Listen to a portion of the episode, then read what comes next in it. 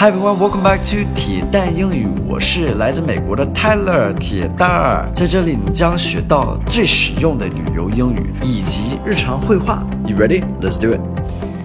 Hey guys, welcome back. Today's focus word is recover. Recover. Recover 就是 like when you're not feeling good or if you get hurt and then that process of getting better. So 就是恢复的意思。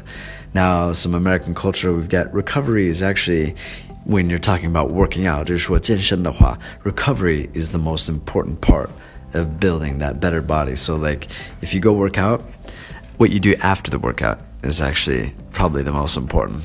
Just my opinion, but a lot of people think this way. Anyway, let's get into the dialogue and see what we got. Great workout. Let's go for happy hour. We've earned it. Then we'd just be wasting what we just did. All right, so great workout is like um, 这次健身. So workout is it's a verb and a noun. Now this one is a noun, so it's a great workout.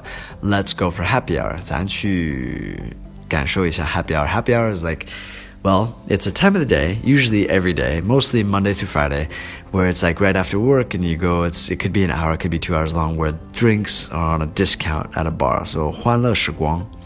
Uh, you can check it out. This is very American style, Western style. We've earned it. 这个是我们就是应得的，因为就是出了很多力，so it's like reward yourself，给你自己一个奖励。Then we'd just be wasting what we just did。那如果这样做的话，这是完全是浪费我们刚才的那个健身。This is totally true. I love this dialogue actually.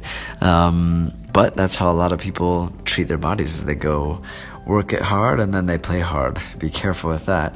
Some key vocabulary today we've got workout, happy hour, earn, and waste. Yeah. So that's it for today. Hope you guys learned something. Today was a little bit of a quicker lesson. Hope you guys liked it. I'll speak to you guys soon. All right. Take care. Have a good day. Bye, guys.